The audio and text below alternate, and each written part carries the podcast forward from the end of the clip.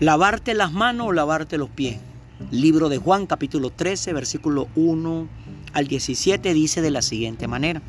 Se acercaba la fiesta de la Pascua. Jesús sabía que le había llegado la hora de abandonar este mundo para volver al Padre y, hacían, y habiendo amado a los suyos que estaban en el mundo, los amó hasta el fin.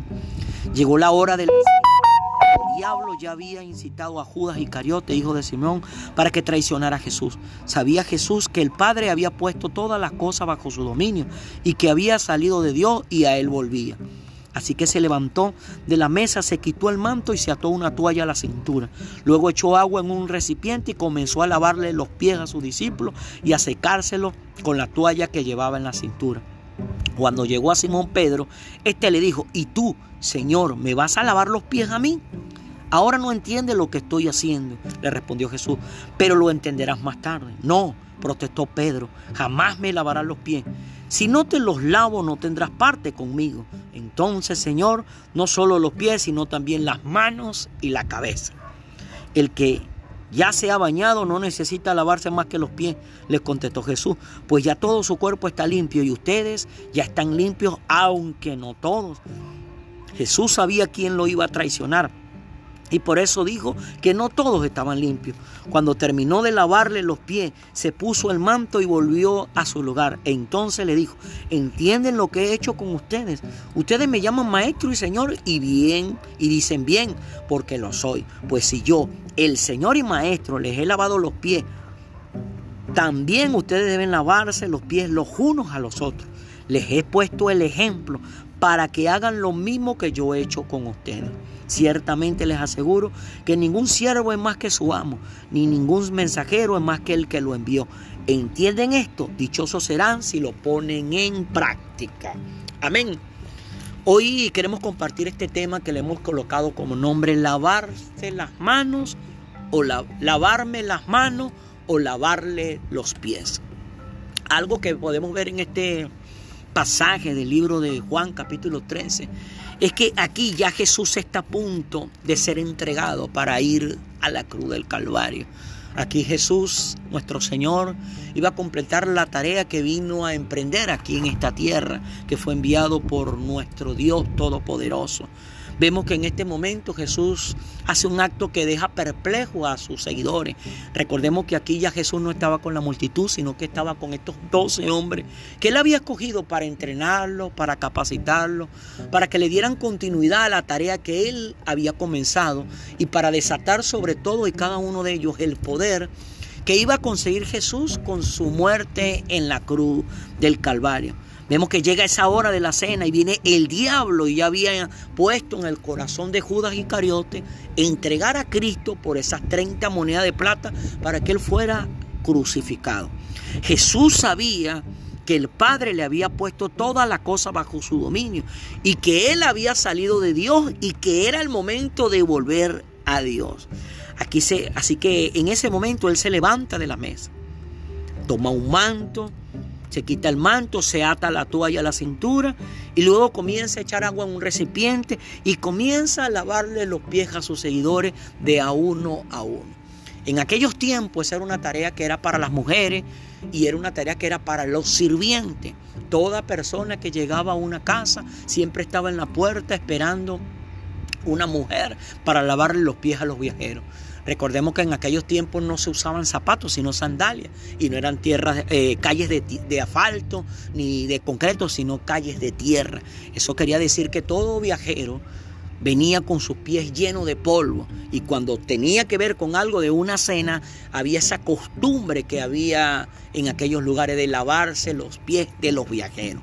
Aquí vemos que cuando Jesús comienza a lavarle los pies a cada uno de ellos, llega entonces el momento, el turno donde le va a lavar los pies a Pedro y Pedro no quiere porque Pedro sabía que ese era un trabajo humillante porque era solo para las mujeres y, y Pedro se opone a que su Señor le lave los pies.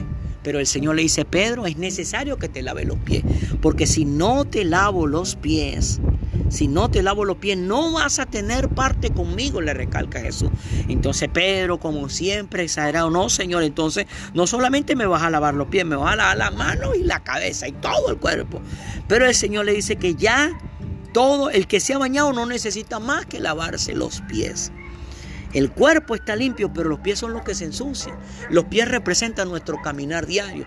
Ya todo lo que nos hemos acercado a Dios a través de Jesús, nuestro cuerpo está limpio por la sangre que Jesús derramó en la cruz del Calvario. Pero a diario, nuestro caminar a diario nos lleva a ensuciarnos con muchas situaciones. Jesús les estaba mostrando a ellos que por esa sangre que él había, iba a derramar en la cruz, todo estaba limpio, pero con la acción diario Siempre vamos a ensuciar nuestros pies. Pero le estaba dando un ejemplo de aprender a lavarse los pies.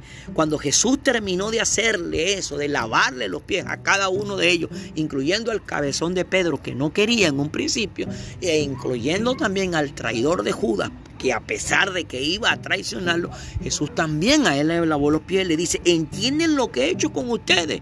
Les hace esa pregunta Jesús a esos doce hombres que estaban allí reunidos con él.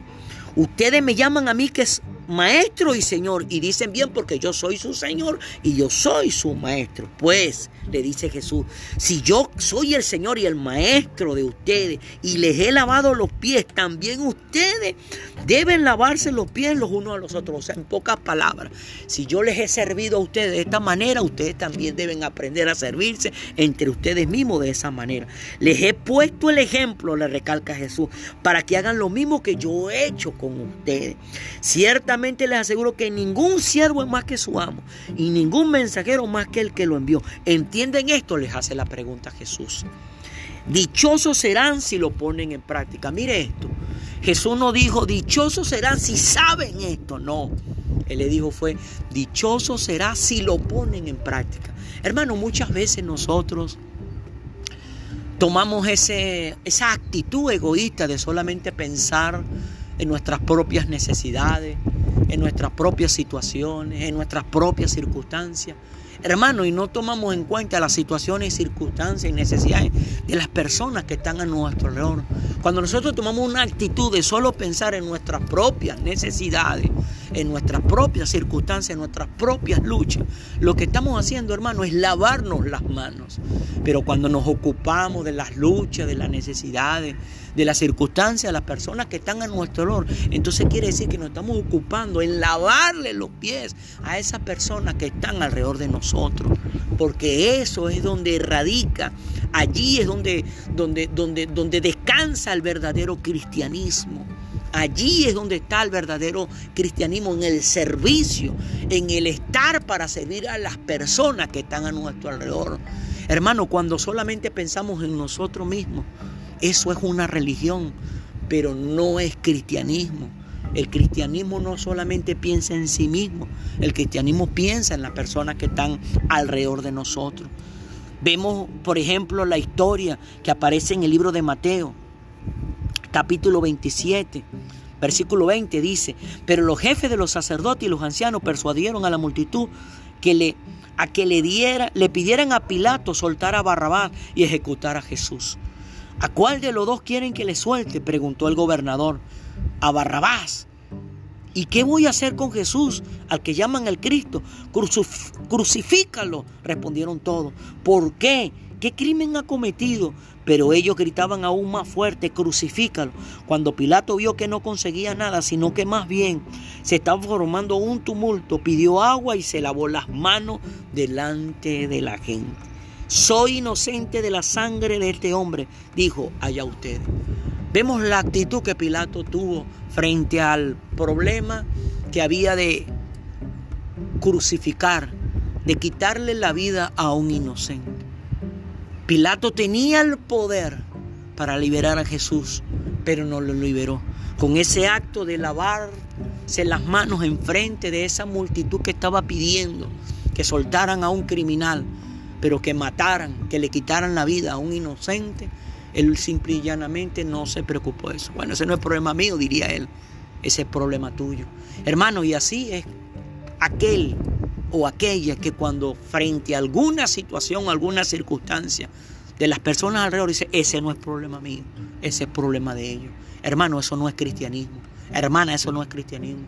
Hombre que tienes este material, mujer que tiene este material en tus manos, Eso no es cristianismo. Eso no es lo que Dios quiere con todo y cada uno de nosotros. La humanidad la estamos destruyendo por causa del egoísmo. Por causa de solamente preocuparnos de nuestras propias necesidades, de nuestras propias luchas, de nuestras propias circunstancias. No.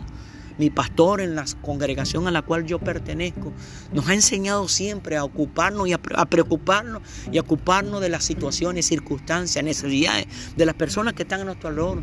De repente tu matrimonio está bien, tus hijos están bien, pero cerca de ti está un matrimonio que está mal. Cerca de ti están unos padres que están luchando con sus hijos. De repente la relación con tus padres está bien y marcha bien, pero de repente cerca de ti hay un unos hijos que tienen una situación, una circunstancia con sus padres.